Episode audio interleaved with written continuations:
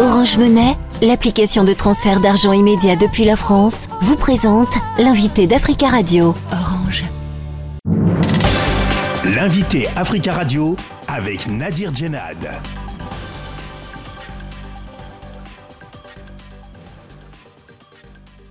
Régis Oumke, bonjour. Bonjour Nadir Djenad. Vous êtes analyste en géopolitique et relations internationales, directeur exécutif d'Interglobe Conseil, un cabinet conseil international spécialisé en expertise géopolitique et communication stratégique.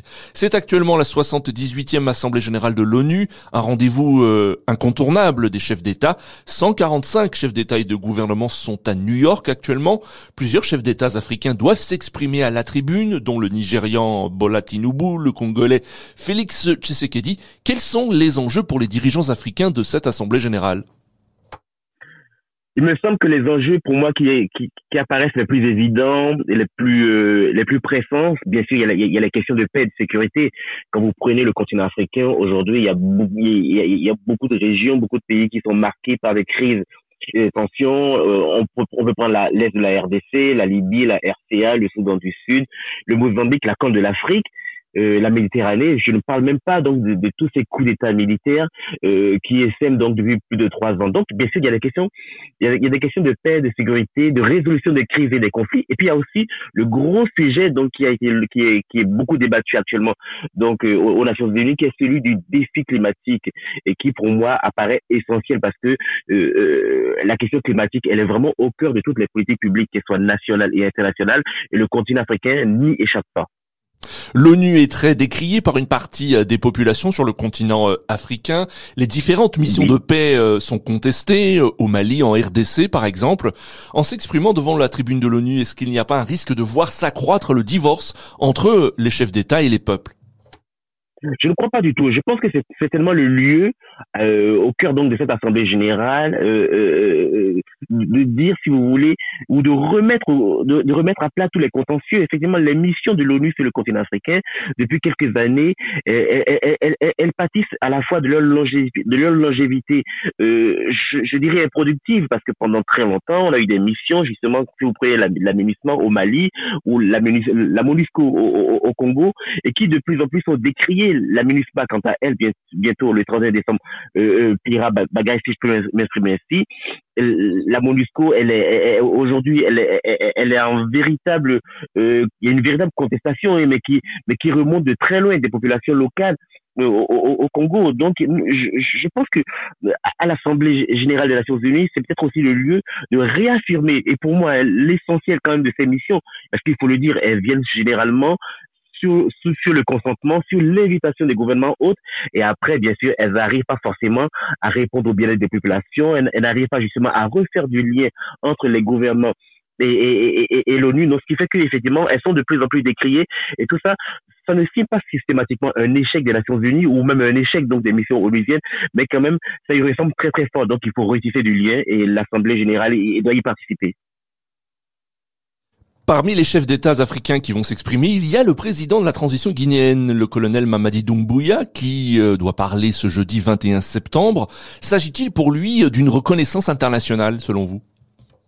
Ah ben totalement. Je, je, pense que dans la fédération entre guillemets de tous les euh, présidents putschistes ou autorités militaires ou autorités de, de fait, hein, euh, c'est selon, c'est l'un des rares justement qui a une espèce de blanc-seing et, et, et, le fait donc de se retrouver, j'ai même, j'ai de se retrouver à, à, à l'ONU, d'avoir des échanges avec Antonio Guterres quelque part, ça le légitime, ça, en guillemets, ça, ça ça, le légalise parce que effectivement ça fait quand même quelques années vous savez bientôt trois ans effectivement que euh, il, il, dirige la transition la, la transition la, la, transition guinéenne et lui contrairement peut-être aussi je, je dirais euh, euh, à ses frères d'âme, qui soient maliens, qui soient burkinabés et, et récemment et, nigériens, il a un discours, je dirais, plutôt consensuel. Hein. Il, et donc, quelque part, le fait de se retrouver sur une estrade internationale qu'est l'ONU, quelque part, c'est aussi pour lui une, une excellente façon peut-être de remettre, je, dirais, la transition au, regard international, et c'est une façon aussi de se légitimer. Alors, ben, mais la véritable légitimité, pour moi, elle est plutôt le peuple, c'est davantage le peuple guinéen. Si le peuple guinéen, il trouve son intérêt à la fois économique, politique, stratégique, c'est très intéressant. Mais, mais apparaître à l'ONU, pour lui, effectivement, il faut, je, je le conseille aisément, c'est très intéressant, et puis c'est quelque chose qui pourra faire valider auprès de ses concitoyens. La question euh, de la représentation euh, de l'Afrique dans les instances mondiales se pose aujourd'hui. Quelle chance pour l'Afrique de siéger au Conseil de sécurité de l'ONU? Il est très important effectivement que le continent africain, euh, au lieu d'être au menu des grandes discussions et des grands échanges euh, sur l'estrade internationale, apparaissent maintenant ou viennent clairement aussi discuter.